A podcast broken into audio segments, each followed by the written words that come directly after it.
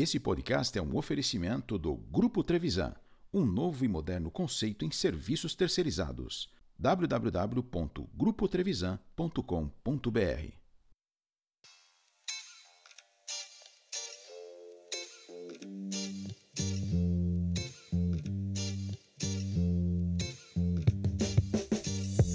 Minha família é um barco à deriva. Versão brasileira. Luxemburgo.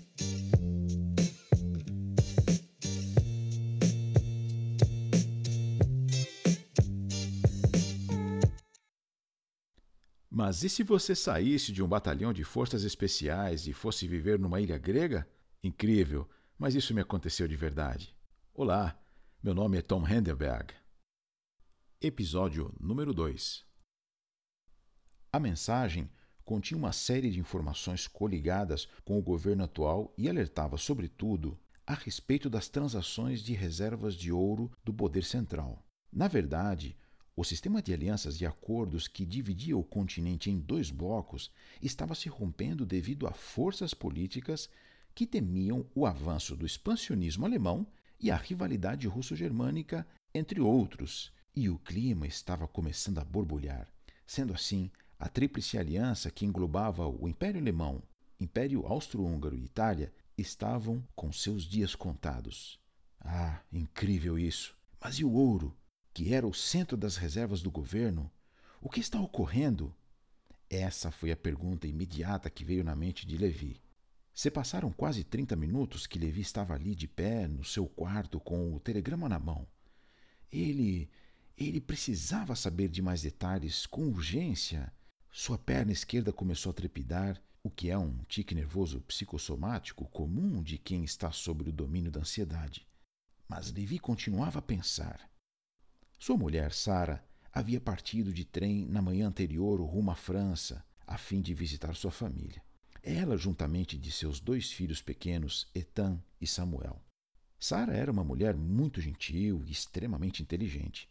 Costumava falar pouco. De pele clara e olhos verdes, ela tinha uma voz firme e se fazia entender bem quando era necessário. Nos problemas da família em geral, e até mesmo nos negócios, era ela quem assumia o papel de negociar.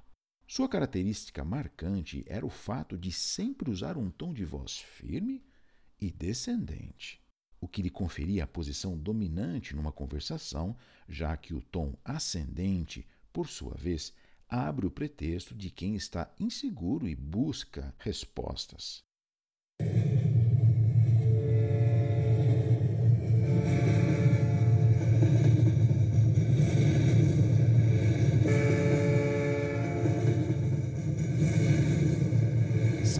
Chegando agora na estação Gare du Nord, em Paris.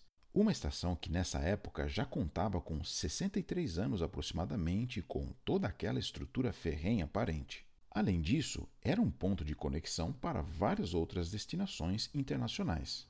Havia ali uma grande multidão de pessoas se locomovendo, uns chegando e outros partindo.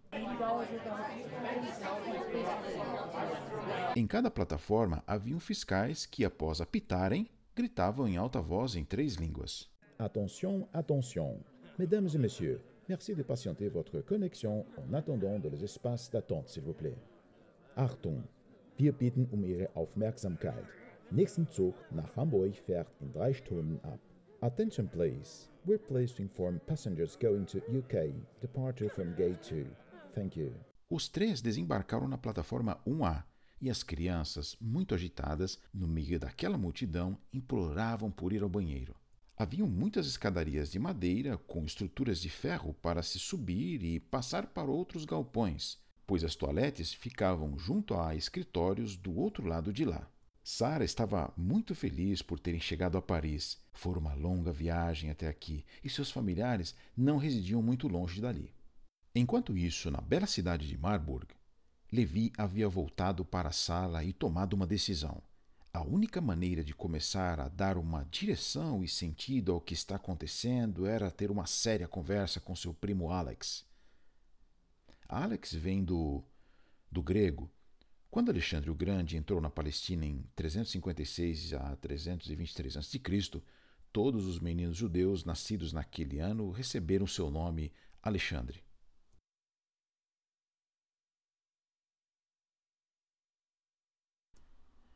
Alex era funcionário do Império Austro-Húngaro e pessoa da mais alta confiança da corte real. Ele estava trabalhando num projeto militar para o Império e por isso fazia alguns meses que estava residindo temporariamente na cidade de Gornja Radgona. Atualmente, esta cidade situa-se bem na linha de divisa entre Áustria e Eslovênia, mas na época de meu bisavô era mesmo parte integrante do Império. Levi havia decidido partir ainda no mesmo dia, pois um único trem partiria naquela direção por volta das 15 horas. Os 42 quilômetros de estrada de ferro eram relativamente distantes, pois haviam vários desvios a serem executados até que a locomotiva atingisse seu destino depois de três horas de viagem. Durante a viagem, Levi procurava fazer uma correlação entre os últimos eventos nos âmbitos político-governamentais e as suas suspeitas. A tarde estava muito fria e uma breve massa de ar gelado percorria os vagões da locomotiva, seguida pelas fumaças da caldeira a vapor que se formava lá fora. Levi, olhando lá para fora na paisagem e com seu olhar fixado entre os campos e o horizonte, ele tentava a todo custo encontrar um link plausível que pudesse revelar algo sobre as possíveis transações das reservas de ouro do governo. No telegrama de seu tio, somente algumas poucas entrelinhas puderam ser trocadas, mas nada mais detalhado ou claro. Levi sabia, sem sombra de dúvidas, que Alex, o filho de seu tio Jonathan, que tinha negócios na Argentina, sabia com profundidade.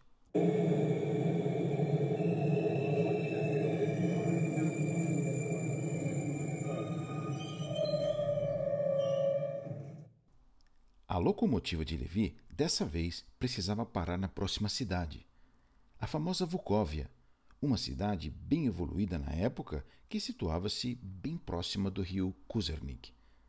E assim poderiam realizar um reparo da caldeira central da locomotiva e isso poderia durar uma ou duas horas. Assim que a locomotiva parou, Levi, neste momento, muito gentilmente, pede licença ao senhor de bigode e cartola que se sentava à sua frente. E descendo do trem, ele partiu em sentido da saída da estação para procurar algum estabelecimento e talvez tomar um drink, pois ele estava bem cansado. Já fazia meses que, devido aos seus negócios, ele não tirava um período de descanso. Dentro da locomotiva, a maior parte dos passageiros aproveitando a parada longa que não era prevista, também decidiu sair e aceitar a proposta do fiscal de plataforma, que indicou um passeio na Praça Central perto dali, e assim poder conhecer o famoso chafariz de Vukovia. Mas, alguns minutos depois da saída de todos, foi quando Dragovich, o senhor de bigode que se sentava à frente de Levi, levanta e faz um gesto para o outro passageiro, seu amigo, que estava no fundo do vagão. Dragovich e seu amigo Kozar deixam o vagão e rapidamente se dirigem para o vagão central que ficava junto do pequeno restaurante móvel da locomotiva. Esse vagão era onde funcionava uma espécie de escritório dos correios e comunicações e a parte do fundo do vagão era onde ficava o setor de finanças bancárias, pois as locomotivas da época eram quem prestavam serviços de correspondências, telegramas e abasteciam também bancos de algumas cidades. Aproveitando-se do fato de que quase todos haviam descido, Dragovich saca seu revólver Colt 45 e aponta na direção da porta. Seu amigo Kozar abre a porta e os dois, bem armados, invadem brutalmente o espaço e anunciam o assalto. O responsável do setor estava armado também, mas ele estava com meio corpo para fora da janela, pedindo uma orientação ao fiscal de plataforma, e quando ele ouviu o barulho dos bandidos entrando, colocou o corpo para dentro e, ao se virar, ele já estava rendido, sem a mínima chance de reação queriam o saco de dinheiro e as joias do pequeno cofre, eles estavam determinados a atirar e não queriam conversa. Levi, que havia partido, assim que ele saía para fora da estação, se lembrou da carta que estava no meio de seus papéis. Era uma carta escrita para a Associação dos Fazendeiros Produtores da Eslovênia. E agora ele iria aproveitar para enviá-la. Retornando para a locomotiva, e em meio aos tropeços com aquelas pessoas que voltavam no sentido contrário ao dele, todas procurando sair, foi bem nesse exato momento que Levi pisa os degraus para subir no vagão central e abre a porta. Os bandidos se assustaram e efetuaram um disparo na direção de Levi. Ao ser alvejado, é impulsionado para trás, caindo para fora do vagão.